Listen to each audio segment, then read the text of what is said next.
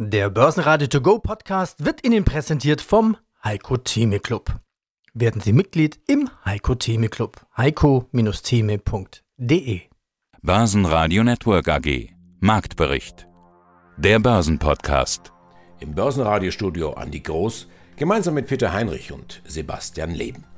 15.538 Punkte, das ist die neue Rekordmarke vom Dienstag. Allerdings nur am Morgen, denn dann setzten recht zügig Gewinnmitnahmen ein. Vom Hoch ging es dann wieder 200 Punkte in etwa abwärts. Doch auch dieses Abwärtspendel hat sich dann wieder beruhigt. Der DAX geht am Ende des Tages nahezu unverändert aus dem Handel bei 15.000 386 Punkten. Der MDAX sogar ein halbes Prozent im Plus bei 32.283 Punkten. Insgesamt lief der Handel stabil in geordneten Bahnen. Gut, Autowerte tendenziell etwas stärker am Dienstag. Einen Ausreißer gab es dann doch und zwar in der zweiten Börsenreihe. Gränke-Aktien lagen streckenweise über 20 Prozent im Plus. Denn das Drama um die Vorwürfe der Bilanzfälschung ist vom Tisch. Der Wirtschaftsprüfer hat grünes Licht gegeben. Also doch keine zweite Wirecard. Im Marktbericht hören Sie Auszüge aus unseren Interviews mit Heiko Thieme, dem globalen Anlagestrategen, der Disziplin anmahnt. Rohstoffexperte Michael Blumenroth von der Deutschen Bank. Er erklärt, warum China derzeit alles Kupfer kauft, was nicht bei drei auf dem Baum ist. Andreas Gerstenmeier ist der Vorstandsvorsitzende von AT&S aus Österreich, dem Corona ein Rekordjahr beschert und der jetzt von zwei Milliarden Umsatz träumt. Wir haben Peter Podesser, das ist der Vorstandsvorsitzende von SFC Energy, der vom TechDAX träumt und Sebastian Wolf, Finanzverstand von Rosenbauer, denen die Lieferkette derzeit wegknickt. Ja, und dann haben wir noch Hans-Jürgen Friedrich, Erstvorstand und Gründer der KFM Deutsche Mittelstand AG. Alle Interviews hören Sie wie immer in voller Länge auf börsenradio.de und in der Börsenradio-App. Heiko Thieme, globaler Anlagestratege. Es begrüßt Sie Peter Heinrich aus dem Börsenradio Studio B. Grüße Sie, Herr Thieme, und hallo, liebe Clubmitglieder. Wenn Sie diesen Beitrag hören, dann hat ja vermutlich schon alles geklappt. Dann haben Sie ja auch schon die neue Webseite gesehen. Die soll etwas übersichtlicher sein und einfach in der Bedienung. Besonders beim Login und unter der Haube ist da auch etliches passiert. Also wenn Sie Fragen haben, rufen Sie einfach an oder schreiben Sie eine kleine Mail.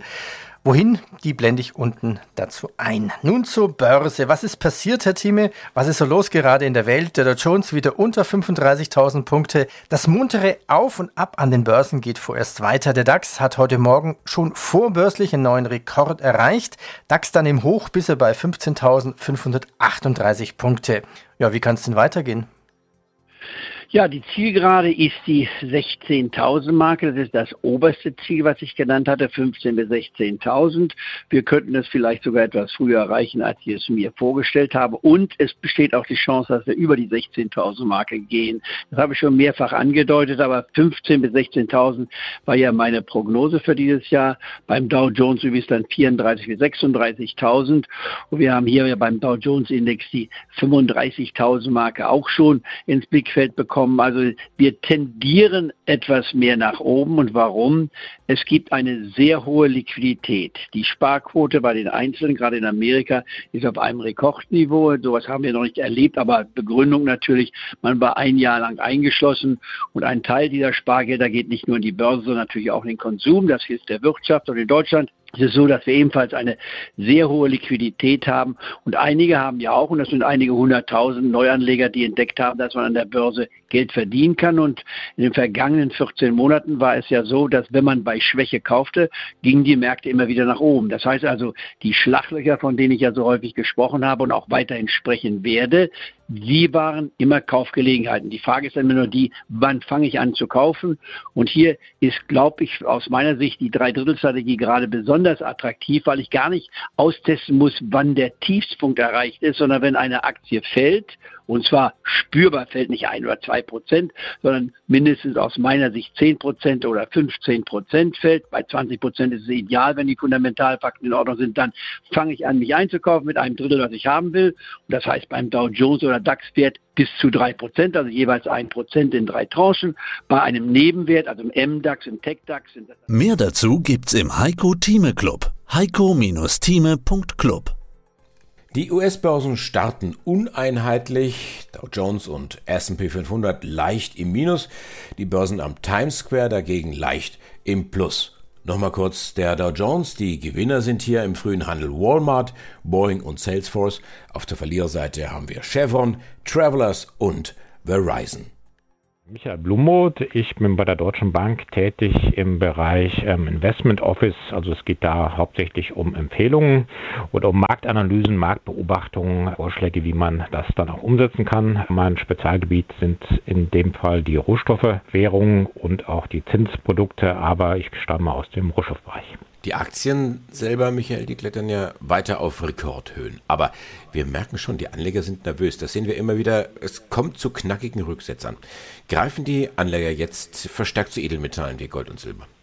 Ja, tendenziell äh, momentan schon. Das hängt vielleicht auch ein bisschen damit zusammen mit den Aktienmärkten. Warum hängt das damit zusammen? Gold wird ja immer als sicherer Hafen angesehen und wir haben natürlich jetzt schon, die Aktienmärkte sind sehr weit gelaufen. Die haben jetzt schon wirklich sehr viel vorab eingepreist an Erholung. Ähm, wir haben in den USA, sehen wir eine deutliche Erholung jetzt ähm, von den Pandemiefolgen. Es wird ja auch fiskal und geldpolitisch alles ordentlich unterstützt. In Europa äh, häufen sich jetzt zum Glück auch allmählich die eher positiven Nachrichten, was die im Corona Corona-Pandemie-Überwindung anbelangt. Wir sehen jetzt Öffnungen in einigen europäischen Ländern und auch hierzulande ähm, schreiten wir jetzt allmählich voran mit Impffortschritt und Öffnung. Also die Aktienmärkte haben sehr, sehr viel eingepreist, aber es kann natürlich immer sein, dass die Rückstände kommen. Gerade man sieht es auch Technologieaktien in den USA kriegen ab und zu doch schon mal wieder einen auf die Mütze drauf. Und da sind sehr viele Anleger äh, momentan schauen halt auch, wo kann ich mich absichern, falls tatsächlich mal ein richtiger Rückschlag kommt oder falls die Pandemie doch noch nicht überwunden ist. Und da bieten sich Gold und Silber insbesondere an. Man könnte jetzt auch natürlich, Inflationsszenario ist auch ein weiterer Grund, warum Gold und Silber momentan so gefragt werden, weil an den Märkten spukt das Inflationsgespenst. Also das ist etwas, was sicherlich, denke ich, momentan viele Anleger so Richtung Edelmetalle treibt.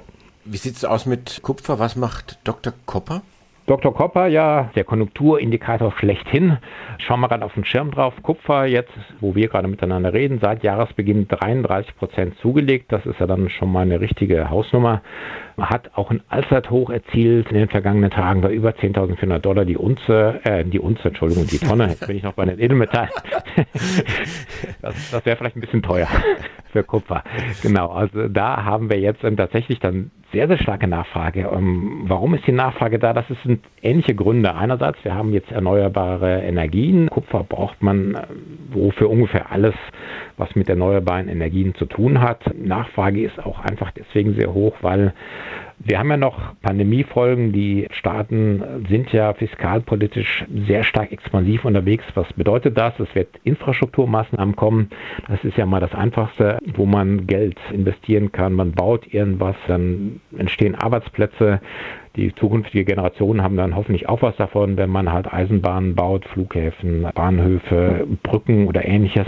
Und bei vielen dieser Investitionen wird tatsächlich der Kupfer gebraucht. Und die Märkte sehen, weltweit wird die Pandemie halt durch immer noch sehr starke Zahlungen der Staaten überwunden oder es wird versucht, die Pandemiefolgen zu überwinden. Jetzt in der Eurozone haben wir jetzt den EU-Wiederaufbaufonds, 750 Milliarden Euro über die nächsten Jahre, von denen sicherlich auch ein großer Teil in der Infrastruktur landen wird. Von den USA, Joe Biden noch so ein 2 Billionen Dollar Programm ähm, vorgestellt, was vielleicht nicht so durchkommt, aber auch die USA werden investieren und deswegen die Nachfrage nach Kupfer immens stark, auch in China, in Asien, da wird alles Kupfer gekauft, was bei drei nicht am Baum ist, also Kupfer momentan sehr stark gefragt und wenn es wirklich der Konjunkturindikator sein sollte, dann deutet das auf eine starke Konjunkturerholung hin. Ja, schönen guten Morgen, Herr Leben. Mein Name ist Hans-Jürgen Friedrich, Vorstand und Gründer der KfM Deutsche Mittelstand AG.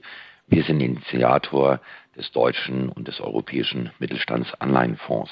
Ja, und es gibt ja gerade noch ein starkes Argument für Anleihen. Es wird nämlich überall über Inflation gesprochen. Wie beobachten Sie das und wie wirkt sich das bei Ihnen aus? Weil der vereinbarte Zins einer Anleihe, der bleibt ja gleich, egal wo die Inflation ist. Da gebe ich Ihnen vollkommen recht. Wir schauen uns jetzt mal zwei verschiedene Anleihekategorien an, Herr Leben. Wenn sich die Anleihen anschauen von den Staatsanleihen aus dem europäischen Wirtschaftsraum oder auch die Anleihen mit den, von den großen Industrieunternehmen in Investment Grade, dann war ja gerade im letzten Jahr, also das war das Mega-Jahr schlechthin bei Neuemissionen mit sehr, sehr niedrigen Coupons. Also wir haben ja teilweise sogar Anleihen gehabt mit einem 0% Coupon oder in der Bandbreite von 0,375 bis, sage ich mal, knapp etwas über 1, 1,5 Prozent. Wenn jetzt die Inflation kommt, dann kann natürlich über diesen Zinssatz diese Inflation oder auch die Kosten überhaupt nicht mehr ausgeglichen werden. Das heißt, Investoren, die dort investieren müssen, die werden regelrecht entspart, so bezeichne ich das. Anders sieht es natürlich dann bei den Mittelstandsanleihen aus. Wir haben, wir haben bei dem deutschen Mittelstandsanleihenfonds einen Durchschnittskupon von 6%, im europäischen Mittelstandsanleihen 5,8%. Das heißt, Sie haben also hier einen Kosteninflationsausgleich und können damit zumindest schon mal Vermögenserhalt betreiben. Abzüglich dann noch der Kosten, die entstehen, haben wir eine Ausschüttungsrendite, die beim deutschen Mittelstandsanleihenfonds oberhalb von 4% liegt. Jetzt für das erste Jahr, die Ausschüttung kommt am 25. Mai, nach dem ersten Jahr für den europäischen Mittelstandsanleihenfonds, liegen wir bei 3, gut 3,8 äh, Prozent, auch mit der Tendenz über 4 Prozent. Das sind natürlich dann Zinserträge, die aber nur dann möglich sind, wenn man wirklich die Perlen sucht. Und das Schöne ist ja, dass sowohl in Deutschland als auch in Europa es gibt so tolle nationale, regionale, europäische oder Weltmarktführer, wo es sich wirklich lohnt, sich das Investment genau anzuschauen, dann die Entscheidung zu treffen, um diese Perlen dann ins Portfolio aufzunehmen.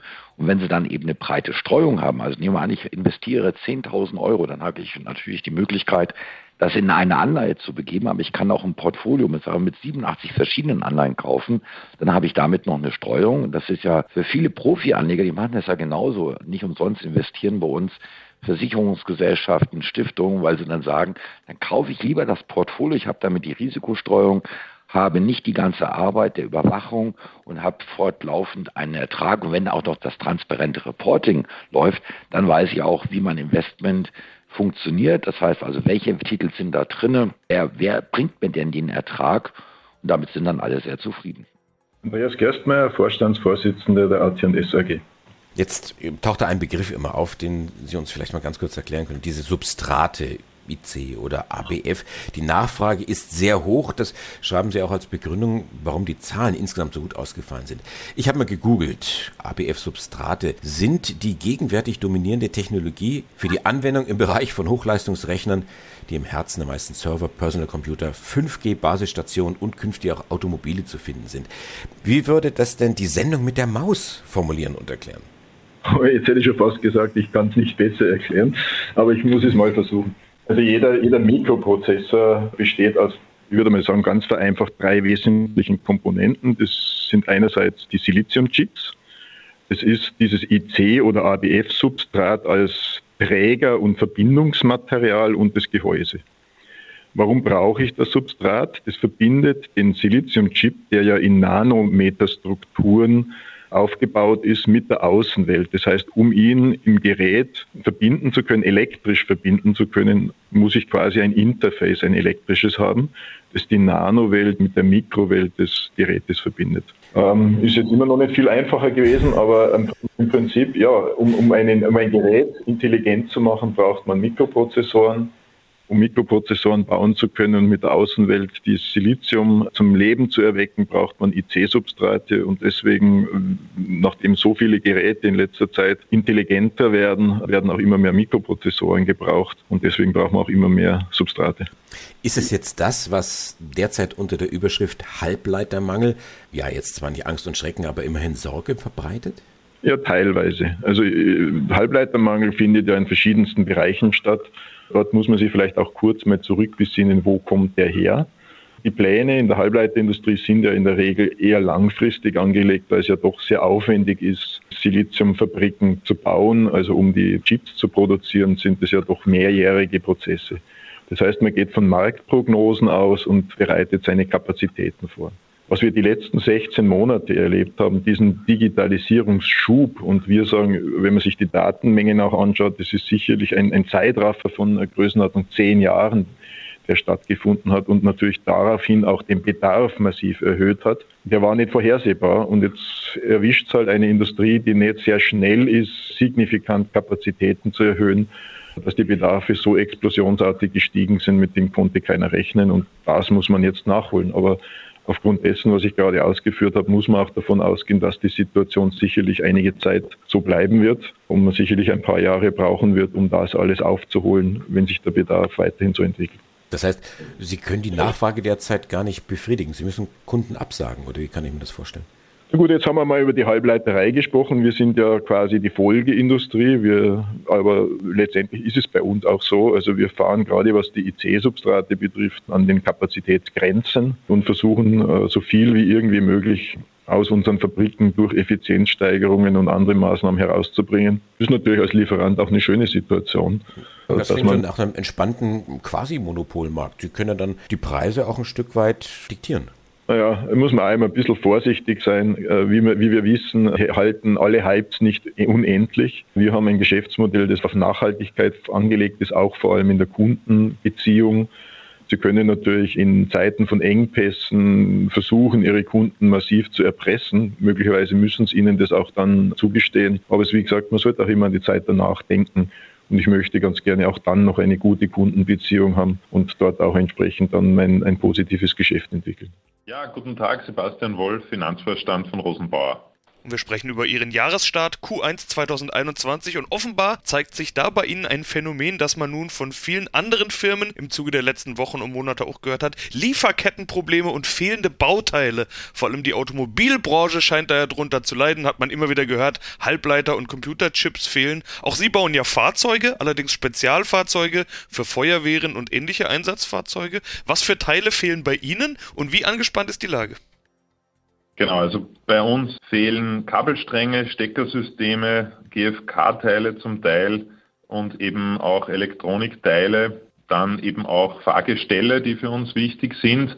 Und das Gute im Schlechten sozusagen ist noch, dass wir hier auch damit rechnen, dass wir diese fehlenden Teile kompensieren können. Also es kommt hier nur zu zeitlichen Verzögerungen, aber wir gehen nach wie vor davon aus, dass wir das im Gesamtjahr und auch im einzelnen Fall innerhalb kurzer Zeit dann wieder aufholen können.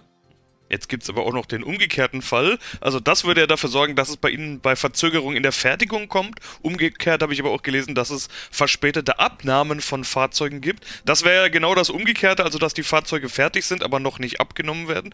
Im Idealfall würde sich das ausgleichen. Das wäre natürlich besonders schön, aber ich glaube, so einfach ist das dann auch wieder nicht. Was bleibt liegen und was wird nicht fertig? Genau, so einfach ist es dann doch wieder nicht. Diese Kundenabnahmen waren halt vor allem im ersten Quartal ein Thema. Es hat sich jetzt auch schon wieder die Situation dahingehend stark verbessert. Es ist einfach so, dass die Kunden auch Corona-müde waren hier im ersten Quartal und jeder schon hofft, dass er auch wieder zu einer physischen Abnahme reisen darf.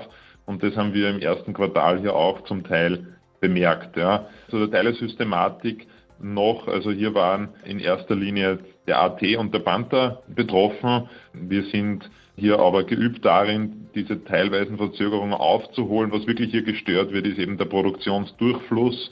Das heißt, die Fahrzeuge müssen dann teilweise von der Linie runter und dann auf einem Nacharbeitsarbeitsplatz hier nachgerüstet werden, was eben noch fehlt. Und das ist einfach für den Durchfluss in der Produktion natürlich nicht ideal. Peter Poddeser, CEO SFC Energy AG. Und Sie berichten das beste Startquartal der Unternehmensgeschichte. Und die ist ja auch schon einige Jahre lang, 20 Jahre. Die Smart Fuel Cells haben das EBITDA fast verdreifacht auf 2,4 Millionen, den Konzernumsatz gesteigert um über 5 Prozent auf fast 17 Millionen. Sind Sie eigentlich jetzt schon wieder stärker als vor Corona? Das kann man durchaus so sagen. Wir verfügen derzeit über ein starkes Momentum im Markt, quer über alle unsere Endmärkte und in unseren auch Berichtssegmenten. Wir haben heute Zahlen rausgegeben, die zeigen, wir sind um fünf Prozent gewachsen im Umsatz. Das fühlt sich moderat an. Man muss aber dazu sehen, das ist zum ersten Quartal 2020 und das erste Quartal 2020 war praktisch von Corona in unserem Falle noch unberührt. Das heißt, wir sind fünf Prozent über Prä-Corona-Niveau. Und das in Zeiten noch andauernder, unerfreulicherweise noch andauernder Pandemie, zeigt aber auch, dass unser Geschäftsmodell in den größten Teilen wirklich resilient war und inzwischen in fast allen Teilen wirklich ist. Sie steigen auf in den S-DAX. Ist das nur eine Zwischenstation? Lautet Ziel TechDAX? einen der Aktienindizes hier zu erreichen. Natürlich ist das ein großer Vorteil im Sinne von Bekanntheitsgrad, Zugang zu neuen Investorenkategorien. Abbildung von Indizes. Also von dem her ist unser Ziel natürlich hier in den Indizes sukzessive unseren Aufstieg zu machen. Als Technologieunternehmen ist natürlich auch auf Sicht der TechDAX hier, denke ich, eine sinnvolle und veritable Zielrichtung. Ähm, von der Größenordnung her limitieren wir uns heute nicht. Das Thema Wasserstoff und Brennstoffzellen hat, glaube ich, noch sehr viel mehr an Potenzial, als das heute gesehen wird. Also von dem her, ja, wir machen hier unsere operative Arbeit. Wir sehen zu, dass das am Kapitalmarkt gut verstanden wird. Und dann ist es eine erfreuliche Entwicklung, wenn wir auch in Indizes aufgenommen werden. Die Aktie heute unter Druck am Tag der Zahlen. Was versteht denn der Markt daran nicht? Ist Wasserstoff insgesamt vielleicht ein bisschen heiß gelaufen und da lässt man so ein bisschen heißen Wasserstoff ab? Natürlich, wir, wir sehen ja seit einigen Wochen jetzt hier eine harte Korrektur am Markt bei Tech-Werten und insbesondere auch im Wasserstoffsektor glaube, unsere Arbeit, und das trifft uns auch aus heutiger Sicht, empfinden wir hier das als eine fast ungerechtfertigte Sippenhaft, wenn man unsere Zahlen und unsere Ergebnisse sieht.